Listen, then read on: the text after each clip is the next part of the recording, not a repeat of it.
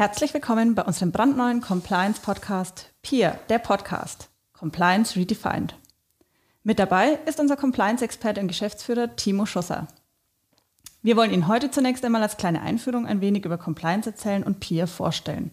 Dafür habe ich für den Anfang zuerst einmal eine Compliance-Definition mitgebracht. Compliance bedeutet Regeltreue und steht für die Einhaltung von Gesetzen, Richtlinien und Regularien. Es ist ein äußerst komplexes und umfangreiches Themengebiet, nicht nur, aber vor allem auch für Unternehmen. Deshalb rüsten sich große Unternehmen häufig mit eigenen Fachleuten dafür. Timo, ist Compliance auch nur für große Unternehmen relevant? Was ist mit Startups und KMUs? Ja, erstmal danke, Verena, für die Einladung zu unserem ersten äh, Podcast von PIA. Ich freue mich sehr, dass wir jetzt zum 1. Juli diesen Podcast nach langer Vorbereitungszeit äh, veröffentlichen und starten können. Compliance ist nicht nur etwas für Großunternehmen oder für größere äh, Mittelständler, sondern vor allem auch etwas für Startups oder KMUs von kleinen bis mittleren Unternehmen. Aufgrund der Tatsache, dass wir so viel Regel, ähm, Regularien haben, die neu hinzukommen, sei es beispielsweise das Lieferkettengesetz, das Verbandstransaktionengesetz, auch Gesetz zur Stärkung der Integrität in der Wirtschaft und ähm, genauso Themen wie DSGVO, äh, die mit reinspielen, äh, haben natürlich eine extrem hohe äh, Relevanz für KMU und für Startups gleichermaßen. Insofern müssen sich vor allem auch solche Unternehmen ohne eigene Rechtsabteilungen oder ohne Firmenanwälte damit natürlich entsprechend auch selbst beschäftigen. Äh, Unwissenheit schützt auch hier vor Strafe nicht. Und ähm, da ist natürlich mit am äh, besten entsprechend Fachleute mit hinzuzuziehen, seien es Anwaltskanzleien, Compliance-Experten, wie wir es beispielsweise eben sind, oder andere ähm, Stakeholder, die hier einfach noch helfen können. Du sprichst es gerade schon an, gerade Startups und KMUs haben natürlich eher wenig oder keine Ressourcen, sich eigenhändig mit dem Thema zu beschäftigen. Dafür haben wir von Valvisio Consulting Peer entwickelt. Kannst du uns kurz erklären, was Peer eigentlich ist? Ja, äh, Deshalb bin ich sehr froh, dass wir hier eine Lösung entwickelt haben, ähm, die vor allem für kleine und mittlere Unternehmen die Möglichkeit bietet, äh, sich damit zu beschäftigen, die Unternehmen zu befähigen, sich eben mit Compliance-Lösungen, äh, sei es äh, Compliance-Management-Systemen oder auch ganz neu zum Hinweisgeberschutz zu beschäftigen.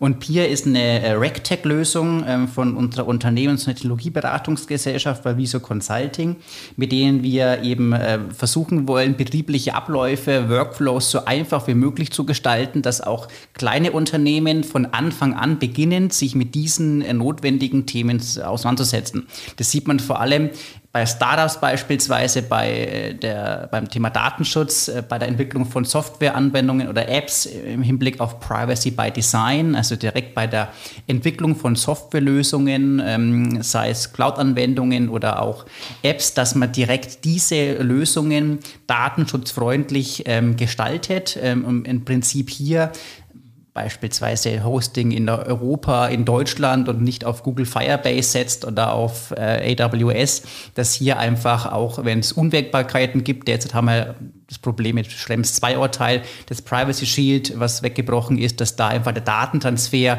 in Drittländer, in unsichere, ohne Angemessenheitsbeschluss hier einfach sehr schwierig ist. Und deshalb ist vor allem direkt bei der Implementierung von Lösungen oder der Konzeption eigentlich schon ist ganz, ganz wichtig, sich damit zu beschäftigen.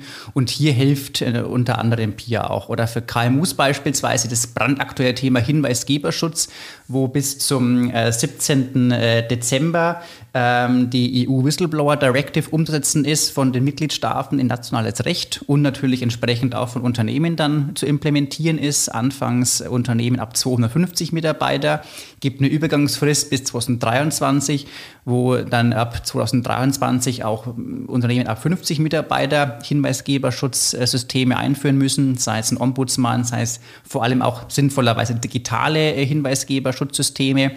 Ähm, und das ist natürlich auch für KMUs ganz zentral, die sich diesem Thema durchaus natürlich noch nicht beschäftigt haben oder auch ähm, relevantes Lieferkettengesetz, was jetzt kurz äh, vor, vor kurzer Zeit ver, ver, ähm, verabschiedet wurde. Und das sind ganz zentrale Themen natürlich auch für kleine und mittlere Unternehmen, vor allem, weil es natürlich auch weltweit entsprechend agiert. Super, danke. Ähm, dieser Post Podcast ist ergänzend zum Compliance Management System von Peer dazu gedacht, dass wir praxisnahes Know-how vermitteln können und Unternehmen auch Tipps für eine smarte Compliance an die Hand geben. Auf was können sich unsere Hörer dabei in Zukunft freuen?